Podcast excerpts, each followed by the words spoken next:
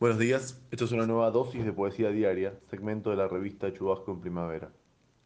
Hoy voy a leerles un poema de J. L. Andrade titulado La soledad es una misma tierra de sepultura. A veces tolero mi muerte del modo en que el perro sus pulgas.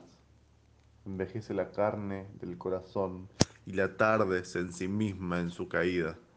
Desearía, oh, como desearía, no aferrarme al tablón en medio del naufragio, decir, es hora de recoger el hilo de la pesca, o sentarme en medio del escándalo a morder las frutas verdes del desprecio.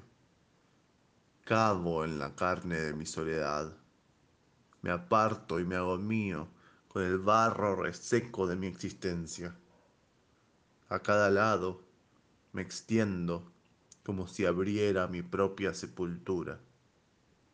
Y detrás de mí alguien golpea con su pala y usa esa tierra para cubrir su propia soledad.